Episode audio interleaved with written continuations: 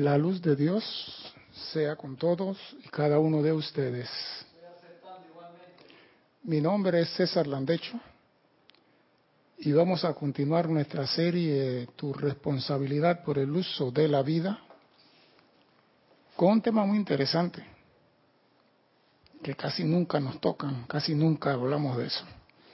Primeramente quiero recordarle a nuestros hermanos y hermanas que nos ven a través de Serapi Bay Televisión y nos escuchan a través de Serapi Bay Radio, que hay un sitio chat para que usted participe en esta actividad.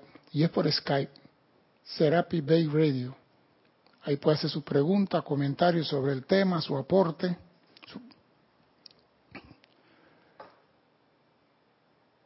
Si no tiene nada que ver con la clase, también puede hacerlo césar arroba haga su pregunta. Estamos transmitiendo Canal 4 de televisión y por la radio. Hasta ahora no tenemos problemas. A veces tenemos problemas con la televisión. Porque aquí en Panamá tenemos cambio de banda tal y cambio de esto y cambio del otro. Dicen que para mejor, así que vamos para allá. El ser humano, por naturaleza, hace siempre lo mismo. Ejemplo, hombre o mujer, se levanta a tal hora, se baña a tal hora, desayuna a tal hora, recoge la merienda a tal hora, espera el bus que pase ahí en la parada a tal hora, llega a la empresa donde trabaja que está solamente a dos kilómetros de su casa, se sienta en su banco de trabajo y hace lo que le ordenaron por X tiempo. Termina de trabajar, toma el bus, regresa a su casa, se da el baño, cena, ve televisión y se acuesta a dormir. Y eso lo hace seis veces a la semana, 52 semanas al año. Pero cuando al Señor le dicen que la empresa la van a mudar para otro estado, donde hay más incentivo fiscal, donde hay X o Y cosa, empieza el sufrimiento, la angustia, la aflicción, cómo voy a pagar la deuda, cómo voy a alimentar a mis hijos, cómo voy, cómo voy, cómo voy y cómo voy. Y comienza el gran sufrimiento. Pero este hombre que está todos los días haciendo lo mismo, no sabe que está dormido.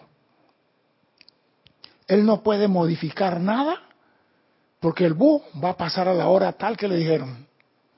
En la empresa tiene que hacer por lo que le están pagando. O sea que él no puede, no puede hacer nada ni modificar nada. ¿Por qué? Porque él está dormido.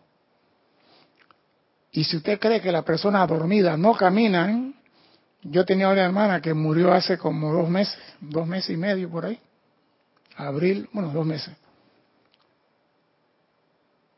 Ella caminaba dormida y ella se levantaba y hablaba y caminaba dormida. Y mi mamá sabía todo lo que ella hacía porque lo decía cuando estaba caminando. Y yo de pelado me sentaba a escuchar yo de pelado me ponía a escuchar. Cuando mi mamá le preguntaba ya dormida, ¿dónde estaban ustedes? Y mi hermana decía, fuimos a tal lado a comer tal cosa. Y mi mamá, ¿y con quién fueron? Ella hablando dormida. Y yo, ajá, yo estaba viendo más así la pega. Al día siguiente mi mamá, ¿dónde estabas tú, Gloria? En tal lado. ¿Y tú qué hacías en tal lado? ¿Quién te dijo eso? Mi mamá, sí me dijeron, tú estabas en tal lado es que nos fuimos allá para esto y esto. Y digo, mire, ella dormida. La gente hacen lo mismo. Se levantan a tal hora, cogen el bus a tal hora, van a trabajar a tal hora. Son sonámbulos en continuo movimiento y viven sufriendo. Escuche lo que dice este librito que me gusta y que les voy a decir después cuál es, no se aceleren. No hay ninguna explicación para todos los sufrimientos y todos los males y las torturas y la destrucción y el hambre que hay en el mundo hoy. No hay una explicación para todos los sufrimientos y los males. No hay una explicación para las torturas, la destrucción y el hambre que hay en el mundo. Eso no se puede explicar. ¿Y por qué no se puede explicar? ¿Por qué yo no te puedo explicar a ti que el hambre existe por? Porque te puedo decir, el hambre existe porque los dueños, los productores del alimento, prefieren echarlo en un pozo y quemarlo que regalarlo. Porque cuando regalan la comida, el precio en el mercado baja. Entonces ellos prefieren, y las grandes empresas lo hacen, si tienen un excedente de tanto, tonelada de tanto, con la retroexcavadora hacen un foso, echan eso allí y lo queman. Es más, queman un poquito de más del inventario para decir hay escasez. Y cuando hay escasez, los productos suben. Entonces, ese es uno de los factores del hambre, pero no lo puedo explicar todo. Eso nunca se lo podrá explicar a uno, no se lo puede explicar a otro. Puede intentarlo con sus fórmulas religiosas o de otra índole, pero nunca se lo podrá explicar. Tú no le puedes explicar a la persona por qué el sufrimiento. ¿Por qué?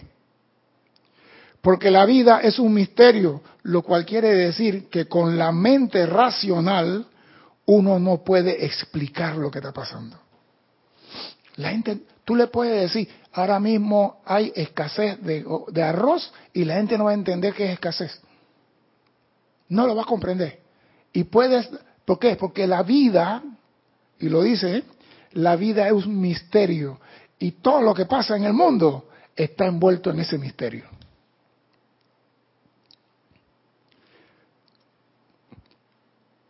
La vida es un misterio, lo cual quiere decir que, que con su mente racional usted no la puede comprender. Por eso es que hay que ir más allá del físico para comprender la vida. Pero para comprender esa vida, usted tiene que dejar de estar dormido, tiene que despertar. Para comprender, tiene que dejar de estar dormido. Tiene que despertar y entonces se dará cuenta repentinamente que la realidad no es el problema, el problema es uno mismo. Repito, la realidad no es el problema, el problema es uno mismo. Tengo dos clases hablando sobre eso. Dime, Cristian. Carlos Velázquez de Cypress, California, nos dice que la luz de Dios sea con todos y cada uno. Igualmente, don Carlos, gracias. De César, en mi niñez también padecí de sonambulismo. Amanecía ya sea con moretones o arañados. yo, yo estoy diciendo, pero hay personas que dicen, yo estoy despierto porque yo manejo mi carro, yo estoy despierto porque yo voy a mi trabajo, pero está dormido porque tiene la misma rutina. Es como si estuvieras tocando la guitarra y ya te conoces la canción, tú puedes mirar para otro lado y seguirla tocando. Estás dormido tocando la guitarra. Oh, no sé qué me está pasando en la nariz ahora. Y esto de la gente dormida no es de ahora, está en las escrituras están en la Sagrada Escritura. Escuche esto. Las escrituras siempre lo están insinuando, pero uno nunca comprenderá una palabra de lo que dicen en la escritura hasta que despierte. Tú puedes leer todo lo que está en la Biblia y si tú no tienes un, despertar, un cambio de conciencia, no lo vas a comprender. Por más que lea, aquí dice, el hombre se alimentará con el sudor, el hombre comerá el pan con el sudor de la frente. A mí me gusta siempre esa. Entonces había una gente que agarraban el pan, se la pasaban por la frente y se la comían. Porque en la escritura dice, el hombre comerá el pan con el sudor de la frente. Eso no significa eso. Pero así somos los humanos. La gente dormida lee la escritura y crucifican al Mesías basándose en la escritura si Dios, si Jesús, hijo de Dios, ¿por qué no evitó que lo crucificaran? ¿Por qué no evitó que le pegaran? ¿Por qué no evitó? Si Él no vino para evitar. Él vino para demostrar. Pero el hombre que no está despierto no entiende la escritura dice, Él se dejó crucificar porque Él quería. No. Había una misión más allá de la comprensión. Y así que el que lee la escritura y no tiene conocimiento, y es como los libros de Serapis Bey, tú agarras un libro de Serapis Bey y lo lees todo, y llega Cristian mañana y agarra el mismo libro en un capítulo y te da una clase y tú dices, yo no vi eso en el libro, pero está en el libro. ¿Por qué? Porque Cristian tiene una conciencia diferente. O sea, que no importa cuál la escritura sea, si tú no tienes la conciencia adecuada, no la vas a comprender. Cuando usted despierte, entenderá que la escritura tiene sentido. Lo mismo que la realidad. La realidad tiene sentido. Y a mí me gusta la palabra realidad y ponga atención porque más adelante vamos a ver el revolú que se va a formar por la realidad. La realidad tiene sentido, pero uno nunca podrá expresarlo con palabras.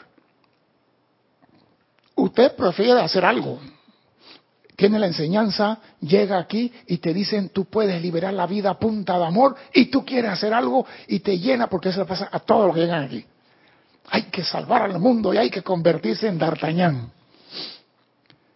Pero aún así debemos estar seguros de que usted no está actuando sencillamente por liberarse de sus sentimientos negativos. Yo vengo aquí y me enseñan que yo puedo transmutar todos los errores de mi familia y mi familia podrá ser salva si yo cambio. Si yo cambio mi forma de ser, mi forma de pensar, mi familia será salva. Tenemos que tener mucho cuidado y estar seguros de que no estamos actuando sencillamente para liberarnos de los sentimientos negativos que tengo contra quién, contra mi familia yo quiero cambiar ese primo mío porque él es un borracho.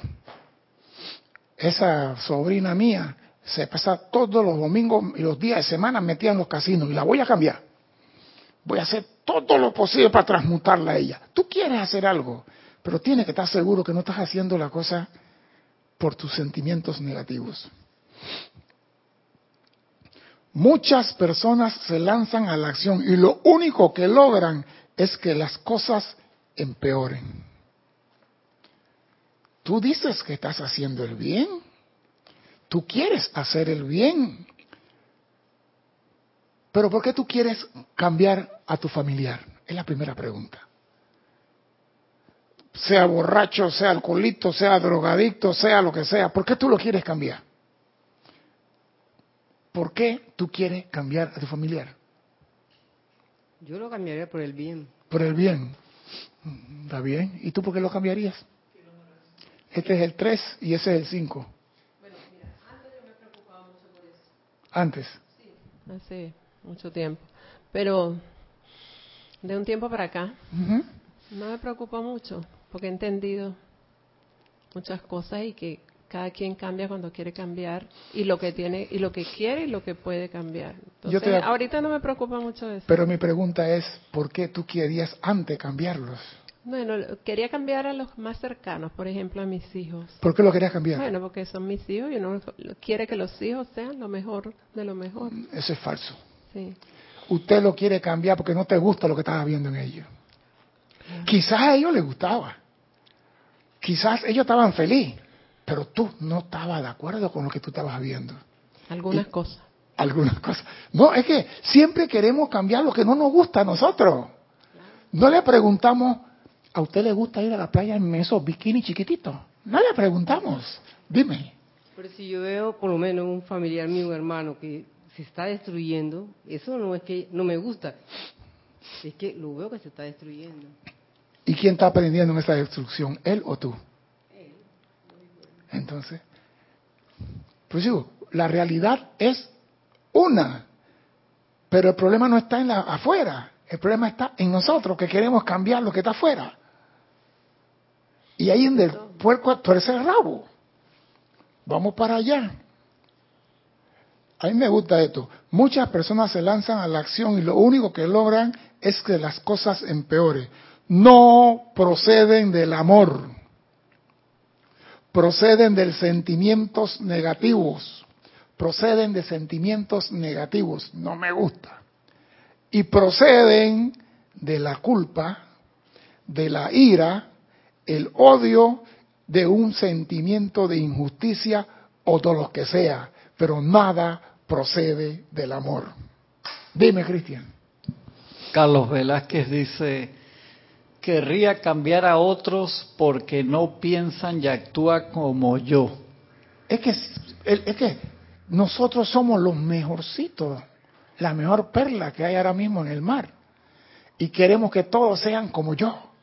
Mira, César, y cuando ya no, vamos a decir, nos dejamos de eso, no nos interesa cambiar a nadie, es un sentimiento de soltar y un alivio tan grande de que eso ya no es no es problema tuyo realmente. Es que, mira, estás soltando. usaste una palabra. Es una liberación. Usaste una palabra que no le has puesto atención. Dite, soltate realmente. ¿Qué es realmente? No, soltar de verdad. No, Me refiero, es que cuando eso digo va, realmente. Va más allá. Es que ves la realidad y te diste cuenta Sí. que tú no viniste a cambiar el mundo. nadie. Esa es la realidad. Que tú no viniste a cambiar. Pero queremos, ¿por qué? Porque es mi familia y me duele. Mi hermano está cogiendo cocaína. ¿Yo qué puedo hacer por él? y lo, y lo, Lo único que puedes hacer es hacer el llamado directo a la persona encargada de tu hermano. ¿Quién es esa persona? la presencia. Su santo ser crístico. Amado santo ser crítico, tú sabes lo que él está haciendo, te invoco a la acción, es lo mejor. Pero si nos metemos podemos empeorar las cosas. Tú sabes cuántos padres dicen a los hijos, si tú no dejas de consumir droga, te saco el testamento. Y el niño por obediencia y el testamento deja de consumir droga. Y apenas el papá desencarna, no lo han enterrado bien cuando está comprando 15 kilos de cocaína para sentirse bien. No cambió conciencia. Los cambios no se dan porque yo cambié, él va a cambiar. Eso vamos a ver más adelante en la clase. Porque yo quiero llegar a ese punto.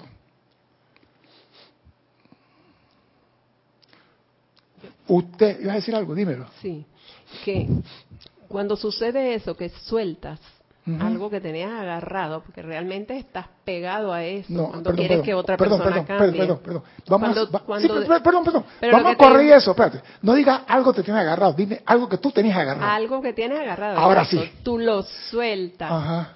te liberas, pero lo interesante de todo eso es que esa persona también se libera y también puede buscar su, Vamos para allá. Eso te lo voy a explicar más adelante. su redención. Sí, vamos vamos para allá, vamos para allá, espérate un momentito. Espérate un momentito, que aquí está el problema, Cuba, aquí está el problema, aquí está el problema. Que creemos que cuando yo despierte, los que están a mi alrededor también van a despertar. Y eso no es así. Para allá vamos. Para allá vamos. Usted debe estar seguro de su ser antes de lanzarse a la acción. ¿Quién soy? No quién creo, quién soy debe estar seguro de su ser antes de lanzarse a la acción. Tiene que cerciorarse de quién es usted antes de actuar, porque muchas veces actuamos sin saber por qué estamos haciendo las cosas. Infortunadamente, cuando las personas dormidas se lanzan a la acción, sencillamente cambian una crueldad por otra, una injusticia por otra. En estos días estaba viendo la televisión y oí que un apóstol en Nicaragua, porque se llaman apóstol, Mesías y cuantos nombres le ponen, no me estoy burlando, pero me da risa, porque sabe que eran 12 apóstoles, ahora hay como 500 mil. Al apóstol le echaron 30 años de cárcel y a cuatro de sus seguidores. A cada uno le echaron 30 años de cárcel en un país centroamericano. ¿Y sabe por qué los condenaron a 30 años? Porque quemaron a una hermana de la iglesia que tenía el demonio adentro. Quemaron a la hermana porque la hermana tenía el demonio adentro. Y yo pregunto, ¿no era mejor dejar la hermana con el demonio adentro por un tiempo más hasta que ellos tuvieran la capacidad de sacar el demonio? El maestro ascendido Jesús dijo, esos demonios se sacan con oración y ayuno. Estos no hicieron ni oración ni ayuno, hicieron fuego. Y los condenaron a 30 años a cada uno. empeoraron las cosas. Mala expresión. Se lo Voy te repito, cuando tú no sabes quién eres y te lanzas a la acción, puedes convertir una crueldad en otra. Y eso fue lo que hicieron los, señores en Nicaragua. Eso fue en Nicaragua. El señor Mr. Herhart dice, no es por su acciones por lo cual usted se salvará. Repito, no es por sus acciones por lo cual usted se salvará, o despertará, o se iluminará, sino por su ser. La gente cree que por mis obras seré salvo. No. Y la escritura dice, si tengo obra y no tengo amor, no tengo nada. Entonces la obra no es la que te va a salvar a ti. Pero nosotros queremos hacer obra con nuestra familia, en la calle, en la comunidad, dándole al mendigo 10 centavos. Esos 10 centavos que está dando al mendigo, usted dice que es una obra de caridad. ¿Cómo? ¿Por qué dice que no? Si se lo van pensando que es caridad. Sí, al mendigo. Ah, no, yo llevé plato de comida.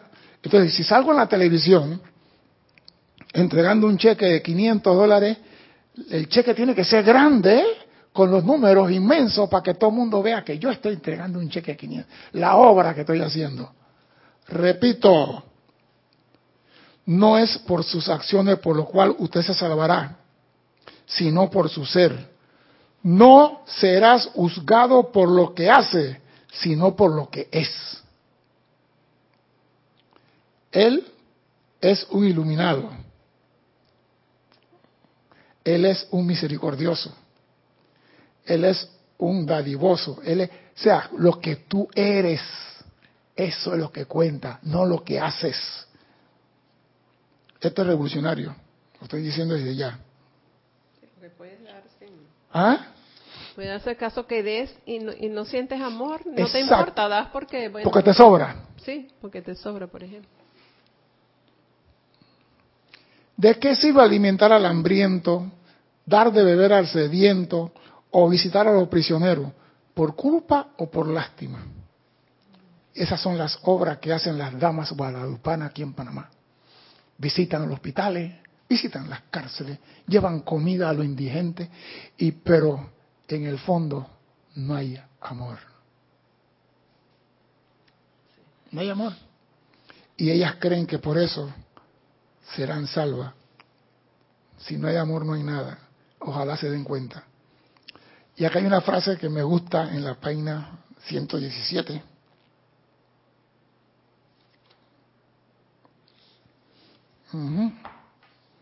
Aquí está.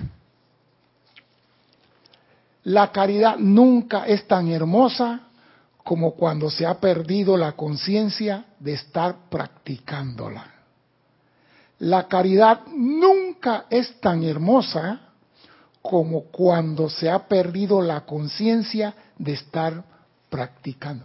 Haz el bien sin mirar a quién y no te importa si te den gracia o no, pero hazlo pues. Y no lo hagas por esperar un mérito a cambio. No lo hagas por esperar que te den gracia. Hazlo porque te nace y se acabó. Pero nosotros, ¿por qué salimos a la televisión cuando damos un cheque de 500 dólares? ¿Por qué salimos en los periódicos?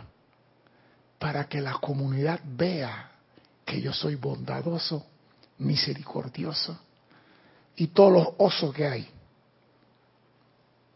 Entonces hay una agenda oculta en la donación. Hmm, ya estamos viendo por dónde vamos. Recuerden esa frase de San Pablo. Si entrego mi cuerpo a las llamas y doy todos mis bienes para alimentar a los pobres y no tengo amor, no tengo nada. Y el amor no es, no, es la obra que tú haces, el amor es la manifestación de tu ser. Ahí sí no hay equivocación. Si tú eres amoroso, se nota. Tú puedes, como tú acabas de decir, dar. En estos días, ¿cómo se llama el moreno este? Donatelli, un futbolista italiano, que es africano, que juega... No, ahora está en Inglaterra, lo cambiaron para Inglaterra.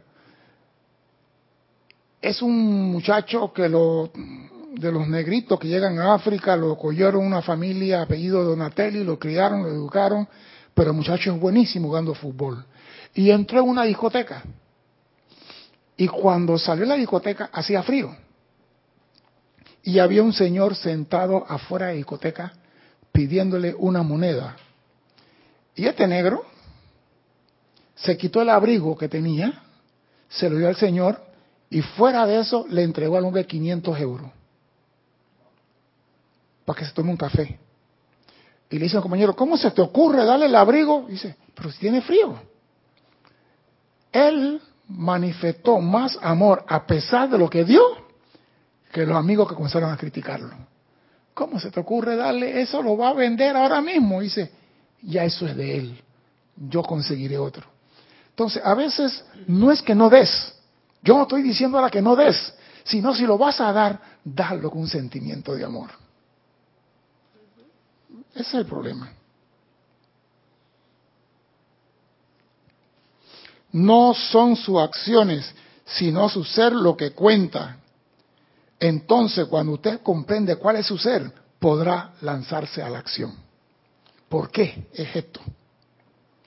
Usted puede hacerlo o no hacerlo, porque esa es tu decisión. No puede decidir hacer nada hasta que despierte. Porque el problema es que queremos ayudar, pero estamos dormidos. ¿Usted cree que el pastor que quemó esta mujer en Nicaragua no la quería ayudar? Pero en su ignorancia empeoró las cosas. Por eso que no lo condeno. Si tú no sabes nadar bien, no te tire a rescatar a nadie a mitad del río. Porque serán dos ahogados. Yo sé nadar, y una vez me tiré a sacar a una muchacha y casi me ahoga. Porque yo fui muy bondadoso a darle la mano y cuando le di la mano se me abrazó encima. Pero como yo conocía el truco, me hundí con ella. Tomé respiración y me hundí. Cuando ella vio que yo estaba abajo, que yo no subía, ella me soltó. Y cuando subió, entonces yo la agarré por aquí atrás así. Y cuando llegué a la orilla, casi me mata. ¿Cómo tú me agarras así? Me estaba estrangulando. Y me quería pegar por salvarle la vida. No me acuerdo el nombre, no lo voy a decir. Y yo le dije, cariño, tírate al río de nuevo. Fue todo lo que le dije. Tírate al río de nuevo. Que esta vez te vas a sacar Santo Claus. La estoy sacando. Casi me ahoga la primera vez. ¿Qué quiere? Que venga de nuevo la segunda vez y me ponga enfrente de ella. Le salí por la espalda, le crucé el brazo acá atrás así y le agarré la cabeza y se la incliné para abajo a veces hay que darle, sí, yo sé esa. Pero ese es el último recurso. Noquear a la persona es el último recurso. Tú eres muy violenta, ¿sabes? Tú te pareces hija de César. Esa hija de César Landecho. Mía, una, de César Landecho.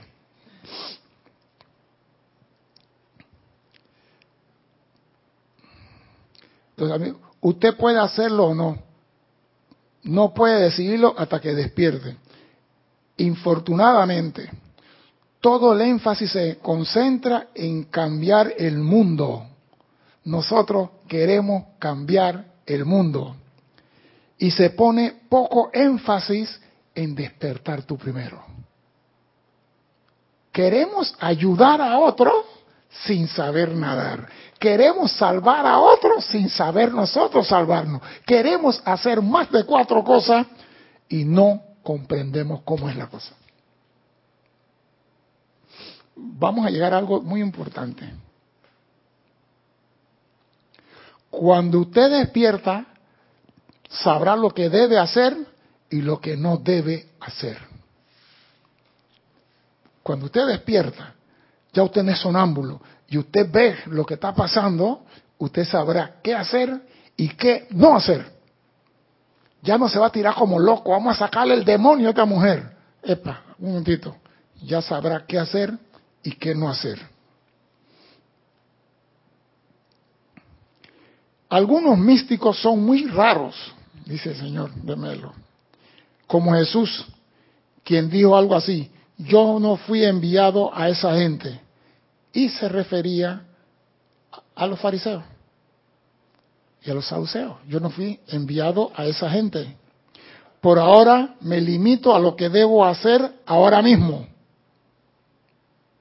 Quizás más tarde me encargo de ello. O sea que él sabía lo que tenía que hacer y lo que no tenía que hacer.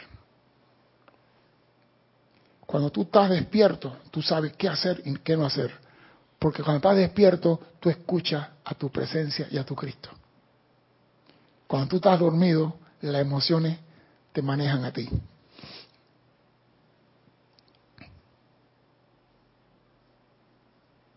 Algunos místicos enmudecen, no dicen nada. Aquí tenemos la enseñanza del gran director divino. El Maestro Jesús llegó a la clase de él y no le dijo, hola, ¿cómo estás, querido Jesús? Bienvenido a la clase. Nada. Pero Jesús captó lo que emanaba de él. Algunos místicos enmudecen. Misteriosamente, algunos de ellos cantan. Algunos de ellos entran a servir. Nosotros, los humanos, nunca estamos seguros de nada. En cambio, esos místicos son su propia ley y ellos saben exactamente lo que se debe hacer. Porque están despiertos. Están viendo la realidad. Ellos no tratan de ir contra el mundo, ni quieren salvar el mundo. Imagínese que usted no se siente bien. Un ejemplo, está de mal humor y que lo llevan por un hermoso paisaje. El paisaje es hermoso, pero usted está de mal humor para ver nada. Unos días después, o días más tarde, usted pasa por el mismo sitio y dice, cielo, ¿en dónde estaba yo que no me di cuenta de esto? ¿Por qué no lo vio antes? Es la pregunta. ¿Por qué no puede ver si tiene los ojos abiertos? ¿Está despierto? ¿Por qué no puede Cuando ver? estamos metidos en el mundo emocional no vemos. No vemos. No, no vemos la realidad, como dices tú. Vemos, pero no, no distinguimos. Yo sí puedo decir, cuando uno está molesto, lo paro con mi, con mi, con mi persona, en el tiempo antes, cuando yo me ponía ruso de verdad, digo ruso que no entendía nada, ni vodka, yo todo lo veía rojo. Si yo me molestaba con una persona, yo veía la imagen de la persona, pero alrededor de él todo estaba rojo. Y mi atención estaba enfocada en esa persona. O sea que sí se ve, se ve lo que tú quieres ver, no la realidad. O lo que tienes en la mente. Exacto, en en, momento. en la emoción. Cielo, ¿en dónde estaba yo que no me di cuenta de esto? Todas las cosas son hermosas cuando uno cambia. Todas las cosas son hermosas cuando uno cambia. ¿Qué quiere decir esto? Que las cosas no cambian. Tú eres el que cambia. La realidad no cambia. Usted es el que cambia. Su hermano, su familia sigue siendo la misma cosa. Usted cambió. Usted mira los árboles, la montaña a través de una ventana mojada por la lluvia de una tormenta y todo lo ve borroso y sin forma. Usted quiere salir y cambiar esos árboles, cambiar esas montañas. Espere un momento. Examinemos su ventana, sus ojos. Cuando cesa la tormenta y cesa la lluvia y usted mira por la ventana, dice, ¿cómo se ve todo diferente? O sea, cuando tú estás dormido en ignorancia, tú no tienes una clara percepción de la realidad. Tienes una visión distorsionada de la realidad. Entonces, si, la, si tu visión es dis- distorsionada y te metes a ayudar a alguien, Houston, tenemos problemas. Tenemos problemas.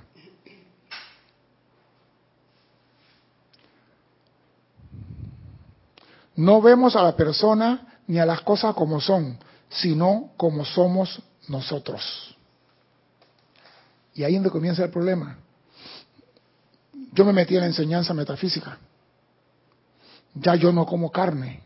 Como yo no como carne, mi familia tiene que dejar de comer carne. Mi familia va a seguir haciendo los asados sábado y domingo. Como yo no fumo, mi familia tiene que dejar de fumar. Porque cuando uno se salva, todo cambia alrededor. Señores, tu familia va a seguir en lo mismo, el que cambia eres tú. Van a seguir tomando alcohol, el que cambia eres tú. Tú no trates de cambiar, porque el hecho que tú despiertes no quiere decir que tus hermanos despertaron. Dime, Cristian. Angélica de Chillán, Chile, dice César, bendiciones y a todos. Bendiciones. Bendiciones. Qué interesante eso de eres la ley cuando sabes lo que debes hacer. Con razón somos erráticos, porque no conocemos la ley ni menos la practicamos. Por tanto, el resultado de la ecuación es el que me, el que me ve, no ve al Padre. Gracias, se me ha cerrado un nuevo círculo. Es que lo que pasa, vuelvo y repito, no es lo que haces, es lo que eres. Y, esa, y hay algo más, Cristian. Y esa es la parte que nosotros cuando logramos creer que somos, queremos cambiar al mundo. César, pero ahí también está la parte del ego. Entonces, como me las creo todas, de que yo estoy por encima, entonces ustedes todos tienen que cambiar. Tú fumas, tú no sirves, tú bebes. Tú Por lo mismo, Entonces eso es ego. llámelo ego ego, llámelo lo que usted quiera. Se llama irreverencia por la vida. Pare de contar. Por ejemplo, mi hermano evangélico, yo no sé, yo digo, yo nunca le mando a mi hermano nada de metafísica. Soy respetuoso en eso. La vez pasada tuvimos problemas porque me mandaba en el libro de Job y en el libro de esto y el libro de esto. Yo estudié la Biblia ya, yo sé lo que dice la Biblia. Y me mandaba y me mandaba. Un día le dije, no me prediques a mí. Se quedó seis meses que no me escribió. En estos días para mi cumpleaños me escribió y le dije gracias. ¿Para qué fue eso? En los libros, aquí tengo unas alabanzas que me gustaron, aquí tengo este mensaje y comenzó. Ya yo le llevé a Reinaldo, ¿qué es esto? No me prediques a mí. Ah, no, él va a salvar a la familia, llevando la palabra. Y yo le dije a él, ¿tú estás seguro que esa es la palabra de Dios? Porque mi papá quiere hablar conmigo, no necesita intermediario. Me, habla, me llama directamente a mí, me dice, César, ¿qué carajo estás haciendo? Entonces, la palabra de Dios te llega a ti por el pastor tuyo y tú me estás tirando la palabra que tu pastor dice que es la palabra de Dios.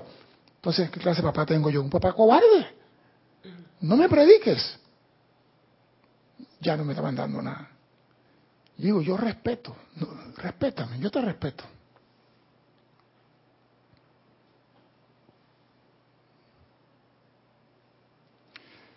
No vemos a las personas ni las cosas como son, sino como somos nosotros. Por eso, cuando dos personas miran algo o a alguien, se obtienen dos reacciones diferentes. No todos ven lo mismo.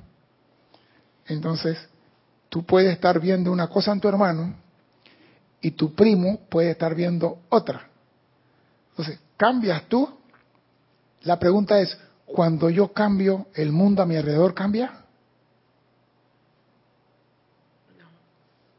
No La enseñanza dice que cuando tú cambias, el mundo a tu alrededor cambia. Entonces, están como, acá hay una guabina escondida, no se atreven a decir nada. Pregunto de nuevo, Es que cuando tú cambias, ¿el mundo a tu alrededor tu cambia mundo, sí o no? Tu mundo cambia, obviamente, y como tu mundo cambia, tú percibes las cosas diferentes y tienes más, pero no necesariamente el mundo cambia No, bueno, a tu alrededor. O Bueno. sea, no necesariamente tú, mira lo que tiene tu palabra. óyeme, puedes Sí. cambiar el, cosas a tu alrededor porque tú estás cambiando y tú irradias otra cosa y eso influye. No influye, no influye. no influye. Estás clarita, pero no estás del todo clarita. Clarita, pero no todo. Porque mi despertar no va a despertar a mi hermano. Acuérdate que para despertar tiene que haber un cambio de conciencia. Hay personas que creen que cambiando el nombre cambian todo. Suazilandia tenía un nombre en africano. Ahora se llama Suazilandia. ¿Tú sabes qué era, cuál era la ciudad Salem antes? No, no era Jerusalén, era Urusalén. La ciudad de Ur en Salem. Urusalén. Después pusieron Jerusalén. Siam, Sri Lanka, todas esas cosas cambiaron de nombre. Palestina, se mudaron y cambiaron no sé qué, pero no han cambiado de conciencia, se siguen matando de la misma forma. Tú puedes cambiar de nombre, pero si no hay cambio de conciencia, sigues igual. Si yo despierto y mi hermano, y yo digo, como yo desperté, en la familia todos están despiertos, es una mentira, porque ellos no han cambiado de conciencia. Ellos van a, todos los sábados a las nueve de la mañana, están encendiendo el fogón, están preparando la carne, el pollo, el puerco, ya tienen la cerveza metida en el hielo y se están preparando para el ceremonial de todos los, do- los sábados y domingos. Yo veo eso en Estados Unidos. Es un ceremonial. En Estados Unidos yo veo que llegamos a Estados Unidos y este señor ya va. Entonces tienen unas barbacoas a gas grandotas, inmensas, con dos niveles. Acá arriba va esto, acá abajo va el otro y el líquido sale por aquí, se recoge por acá. Y eso está en todas las casas, todos los fines de semana, hamburguesa, carne, pollo, puerco y todo lo que van a hacer. Es un ceremonial. Entonces yo vengo y que yo no como carne, pero como estoy aquí, voy a irradiar para que todo se transmute y aquí no coman carne. Mentira, la van a seguir comiendo. Yo estoy clarita. ¿Ah? Yo estoy clara. La van a seguir Sí. comiendo. Porque tú despertaste, ellos no. Y tú estás viendo ahora la realidad desde otra perspectiva, con otros cristales, con otra ventana. Dime, Cristian. Dice Carlos Velázquez, al ser parte del mundo, al cambiar mi percepción, el mundo será cambiado, aunque sea infinitesimalmente, creo yo. No, no. El mundo no va a cambiar, va a ser el mismo. Lo único que tú cambiaste tu forma de ver el mundo. Ya tú no ves el mundo con rencor porque están comiendo carne. Ya tú no condenas ni criticas al conductor del taxi. Ya tú no insultas al policía cuando te para y te dice, usted se acaba de pasar la luz roja o venía a 60 kilómetros cuando es 25. Usted cambia su forma de ser y usted todo lo ve por amor, todo es amor. Usted cambió su forma de ver el mundo. El mundo sigue siendo el mismo, los problemas van a ser los mismos, pero usted ve el mundo diferente. Y eso es lo que quiero que comprenda. No espere que el mundo va a cambiar porque tú despertaste. No espere que el mundo sea diferente. Ah, no, yo estoy en amor y en paz y el mundo tiene que ser pacífico y amoroso. Mentira. Si un hermano suyo observa el cambio en usted, y al observar, él despierta, entonces él cambiará de conciencia y podrá seguir sus pasos o imitar sus pasos. Porque ya él tiene conciencia, me gusta lo que está haciendo fulano. Pero el hecho que yo desperté o yo cambié, mi mundo cambió y mi mundo es el mundo que yo deseo, no el mundo de mi hermano. Dime, Cristian. Y Angélica de Chillán, Chile había agregado César, César, por eso el dicho, aunque la mona vista de seda, mona se queda. Es que digo, tú no puedes cambiar, pero el problema nuestro es el afán de hacer algo por nuestros familiares. Es el afán de ayudar, el afán de hacer. Yo quiero salvar a mi hermana que anda con un poco de mujeres que esas mujeres no son del bien vivir. ¿Y cuál es el bien vivir? ¿Y cuál es el mal vivir?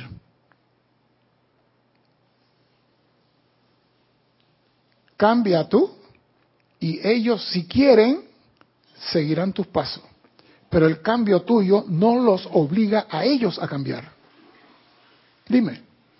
Yo pienso que si yo cambio, me parece que el mundo sí cambia. No. Porque, eh, ok, yo veía el mundo con una conciencia, digamos, veía todo, todo incorrecto, no constructivo. Al cambiar, me parece a mí, ya yo no veo las cosas tan incorrectas ni tan eh, no constructivas. O sea, lo veo Sí. con otro tipo de conciencia y no era tan malo como, como estaba. A mí me parecía malo porque yo tenía ese nivel de conciencia. No, no. Al cambiar el nivel de conciencia, no me parecía algo No, tan... ¿sabe por qué? Por ejemplo, voy a ponerte el ejemplo. Antes yo estaba en la parrillada y estaba con los dos galones de whisky y la cerveza y la carne y el puerco asado y el chorizo asado y la hamburguesa y yo estaba en esa. Y es más, yo ponía la plata para comprar el, alcohol. Ahora soy metafísico, ya tengo un año en esto, ya no tomo, ya no como carne, yo no como, yo no como muerto, yo no como cadáver. Le digo a mis familiares, yo no como esto y no como aquello. Y comienzan ellos, ya César no participa en esto.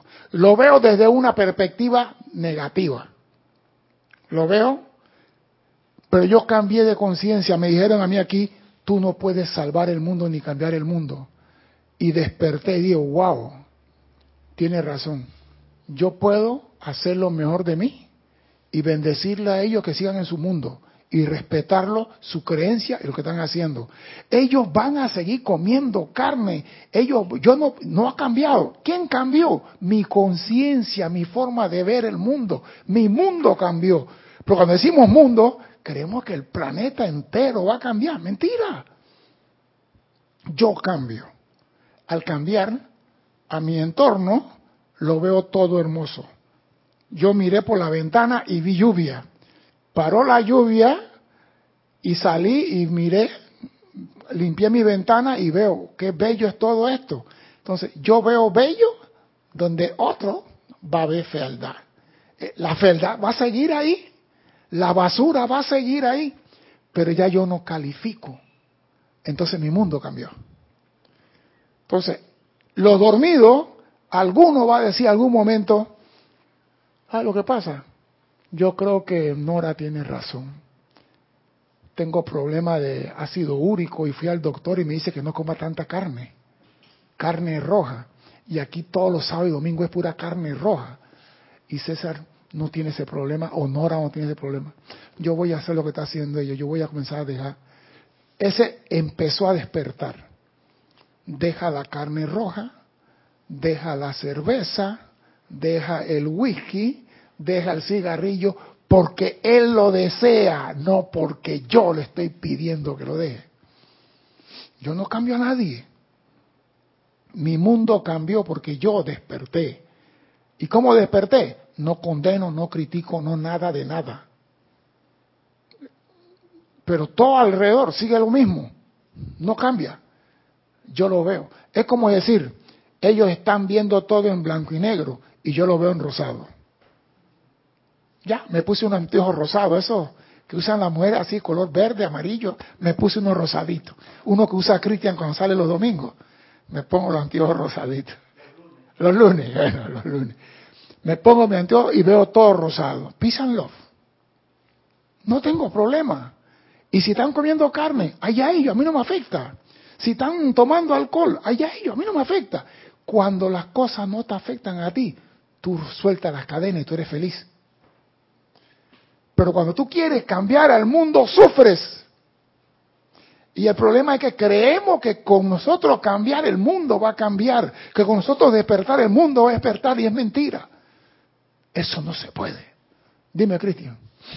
Dice Angélica de Chillán, César, si yo cambio el mundo, se salva de mí.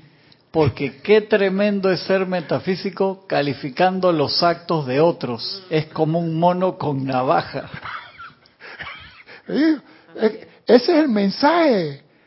Cambia tú y tu mundo cambiará. No el mundo. Pero nunca entendimos el mensaje y pensamos, cambiando yo, el mundo cambia. Hasta los rusos nos van a tirar bomba atómica ya. No. Va a seguir todo igual para ellos en el mundo de blanco y negro. Pero para ti no. Entonces quien te ve a ti, ve al Padre actuando, ve al amor, ve la bondad, ve la misericordia. Pero tu mundo no cambias a nadie. Porque el único que puede cambiar a tu hermano es el santo ser crístico que sabe cuál es el plan de él. Y nosotros queremos cambiar a mamá. Esta quería cambiar a los hijos. Y los hijos la quieren cambiar a ella. Y es un, un tire y dame de cambio. Y nadie afloja. Porque yo tengo la razón. Mi hermano cree que yo estoy perdido. Porque yo no le hablo de esto. A ninguno le hablo de Mi hijo también. ¿Ajá? Mi hijo también. ¿Qué cree? Cree eso que estoy por el mal camino con esto. Dice, está por el mal camino. Ajá. Dile que el mal camino está lleno de espinas y que al final hay flores y luces. Dime, Cristian. Dice Angélica, porque de verdad la vanagloria de la propia rectitud hace mucho daño. Sí, pues es que lo que pasa es esto. Yo no tampoco estoy condenando ni estoy criticando a nadie. Digo, nos educaron con la conciencia que si yo cambio, el mundo va a cambiar. Y no me dijeron, tu mundo va a cambiar. ¿Viste el pequeño, el pequeño impas? No me dijeron, César, tu mundo va a cambiar. Una frase, tú, la, la omitieron. Sí, si tú cambias, tu mundo va a cambiar. A tú cambias, el mundo va a cambiar. El tú se lo comieron. Entonces tú dices, yo voy a cambiar el mundo. Yo tengo el poder para cambiar el mundo. Entonces, ¿qué pasa? Tu hermano sigue comiendo carne, el otro sigue tomando aguardiente y tú sufres. Esa enseñanza no sirve. Yo cambié, ya yo no como y ellos siguen. ¿Por qué? Porque tú tienes anteojos de soldador y estás viendo todo negro. Pero cuando tú quieres comer carne, mira, Jorge lo decía. Jorge decía que él iba a la casa de un familiar de él. Y ese domingo había carne, pues. Cristian, ¿te acuerdas lo que decía Jorge al respecto? Magna presencia yo soy. Bendice esto, transmuta lo que hay que transmutar. Y hoy está el cuchillo, vamos a comerlo.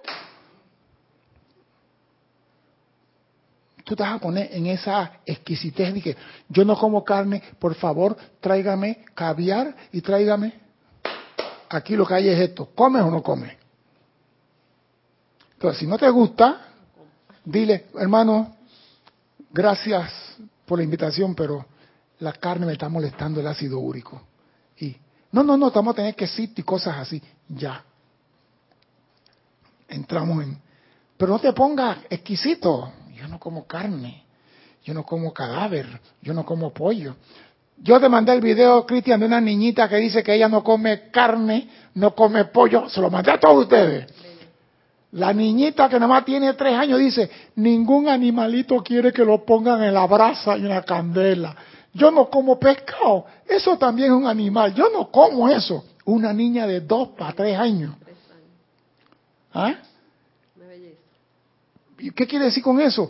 Que esa niña ya viene despierta. Ahora el problema es, esta niña con 15 años le dice a la familia allá en Texas, no coman carne. ¿Quién va a sufrir? ¿Quién va a sufrir? Ella. La familia quizás se rían de ella. Ah, ella no come carne. Pero esa niña viene con ese chip ya, no come carne. No come ningún animal que se mueve. ¿Y la familia qué va a hacer para alimentarla a ella? Dime, Cristian. Carlos Velázquez dice, César, si la humanidad comparte una conciencia en general y una individualización cambia para mejor, ¿acaso eso no altera esa conciencia humana? Pero mira lo ¿O que el dijiste. despierto deja de pertenecer a ese estado de conciencia o estoy expresándome como un dormido? No, estás hablando lo correcto. Tú para despertar tienes que cambiar de conciencia, lo estoy diciendo hace rato. Tú no vas a despertar si no cambia de conciencia. Y tú acabas de decir, si una conciencia despierta a otra, vamos a hablar claro, el Maestro Ascendido Jesús vino con una conciencia y encontró a muchos dormidos y él cambió la conciencia de ellos con su forma de ser, su forma de manifestar amor. Él elevó la conciencia de ellos. Si tú haces eso, Oye, estás levantando el borde del mantel y se va a levantar todo el mundo que está en la mesa. Pero cambiaste la conciencia. Eso es lo fundamental. Lo dije, cambiar de nombre no cambia nada, cambio de conciencia.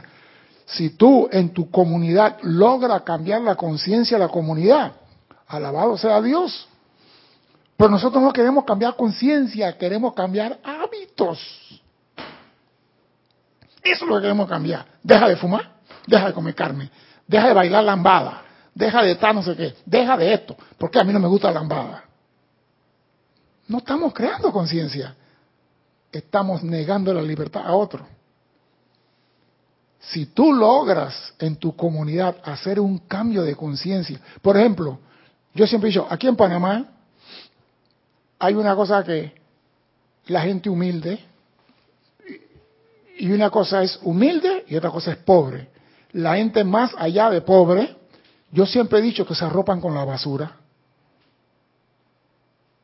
La gente aquí, la gente pobre, pobre, se arropa con la basura. El señor compra un paquete de cigarrillo. Termina de fumarlo. ¿Sabe lo que hace con el cartuchito, el paquete de cigarrillo? Lo tira a la calle. Lo he visto. ¿Sabe cuántas veces yo voy en mi carro y correteo un carro y lo paro y me bajo y le digo, oiga, de este carro, allá atrás se cayó un cartucho, ¿ve? Allá atrás se cayó un cartucho. Ese muchacho que va en el carro tiró el cartucho, vaya recuelo, ¿ve? Allá, yo lo he, lo he hecho muchas veces. ¿Por qué? Porque ellos dicen, yo pago impuestos. Aquí todos pagamos impuestos, pero no hay conciencia de aseo. El día que tengamos conciencia de aseo, tendremos el mejor país del mundo. Porque yo estaba en países donde la gente es pobre y tú no ves basura en la calle. Eso me he dado cuenta acá. ¿Ah? Que me he dado cuenta acá que... Lo hacen. Mire, yo vi la señora en estos días con una niña y le compró unas galletas en la tienda y la niña echó el papelito en el piso. Y le digo, señora, a la niña se cayó papel. Ay, esa es una basura. Y le digo, por lo mismo se le cayó. Ella siguió. Yo lo recogí y fui al basurero y lo eché. Y digo, doña, una basura menos en la calle. Ella ni siquiera me prestó atención. ¿Tú crees que yo logré cambiar conciencia en ella? ¿Usted cree que yo logré despertarla a ella? Entonces el maestro ascendido dice, no eche baba de molusco a esa gente. Ajá. No eche baba de molusco a esa gente. Si no saben qué es baba de molusco, me le escriben a Cristian y le mando el, WhatsApp de baba de molusco. No le eche perla a los perros, a los puercos, a los marranos. Y no lo dije yo, lo dice el Maestro Ascendido Jesús. ¿Por qué? Porque la gente no quiere, se arropan en la basura. En cambio, tú vas a Trinidad, Tobago, San Martín, esas islas por acá, tú no encuentras basura en la calle y son más pobres los panameños porque ni siquiera tienen refrigerador en la casa, no tienen DVD ni televisor. Van a ver televisión en la casa del vecino. Acá la casa de un pobre tiene más de la casa de un rico en otro país, pero se arropan con la basura porque no quieren hacer las cosas bien.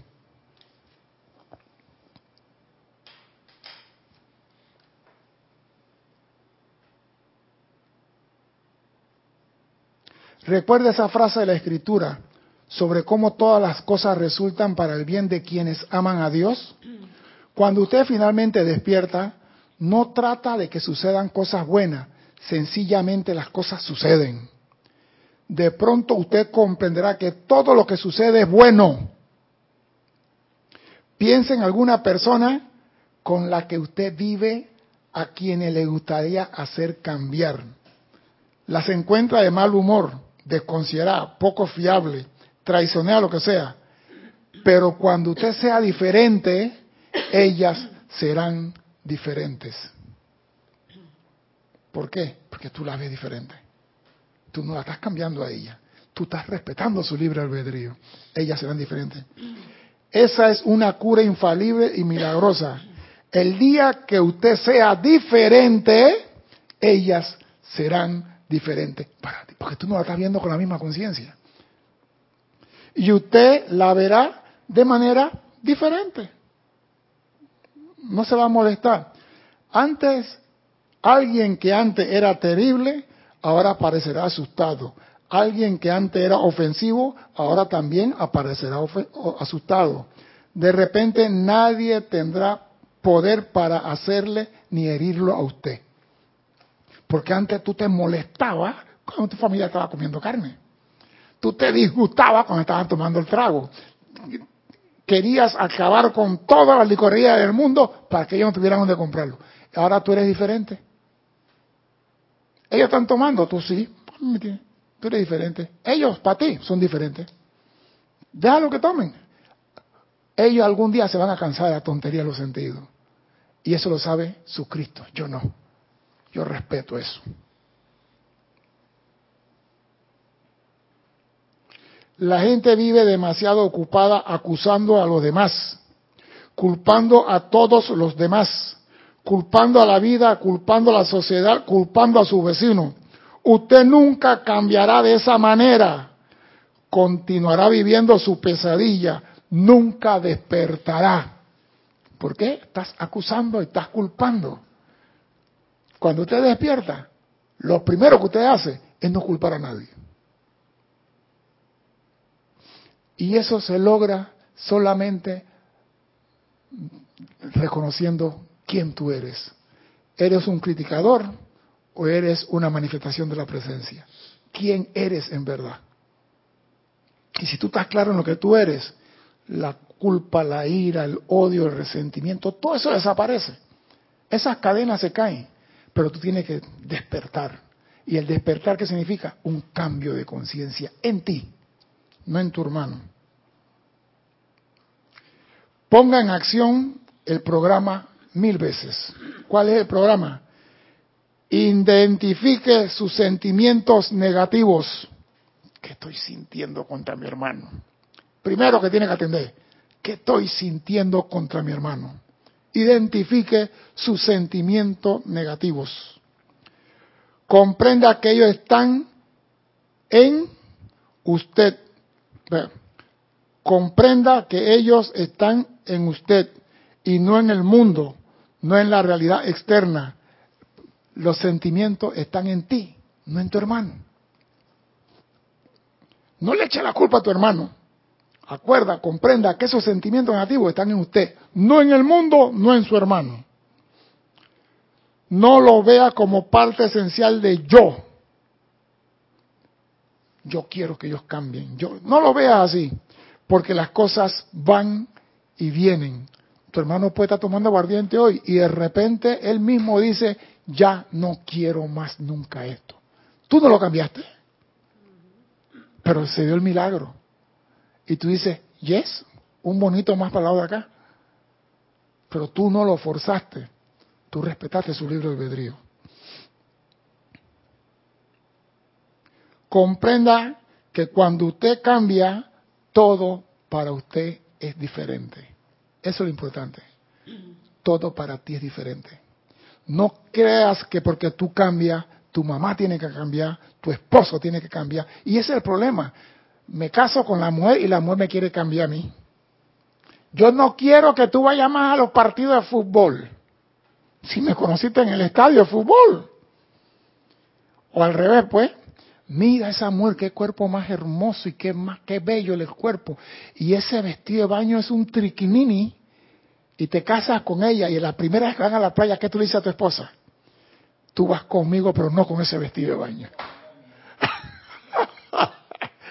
Tienes que ir como la momia, dice Cristian. Eh, o como la musulmana, con unos trajezones así. ¡Ey! La conociste así. ¿Por qué te vas a casar con ella para quitarle su libertad? Si tú no la quieres tal como es, no te metas con ella. Si tú no quieres que el hombre vaya al partido de fútbol ni que le meta a no te metas con él. Pero no, yo me caso con él y te garantizo que lo cambio. Te recomiendo desde ya que cambie, porque la, la que va a sufrir eres tú. Hasta que él no tenga conciencia de hacer un cambio para bien, él seguirá haciendo lo que sabe hacer. Así que la enseñanza es esa. Cambia tú y tu mundo cambiará. La realidad seguirá siendo la misma. Mi nombre es César Landecho. Gracias por la oportunidad y espero contar con su asistencia el próximo martes a las 17.30 hora de Panamá. Hasta entonces, Sean felices. Muchas gracias. Gracias.